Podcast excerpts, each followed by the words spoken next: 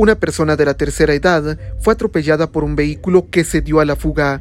Elementos de bomberos municipales departamentales a bordo de la unidad AD5 acudieron a la altura del kilómetro 188.5 de la ruta interamericana, en el lugar conocido como El Chorro, esto en jurisdicción del municipio de San Cristóbal del departamento de Totonicapán.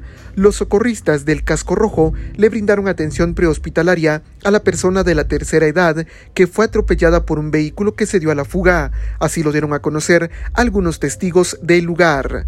Mientras tanto, el longevo presentaba una herida abierta en la parte frontal del cráneo y laceraciones en la extremidad superior derecha por lo que fue estabilizado en el lugar y posteriormente trasladado a la emergencia de un centro asistencial para quedar al resguardo de los médicos de turno. Desde Emisoras Unidas de Totonicapán, informa Alberto Chaclán, primera en noticias, primera en deportes.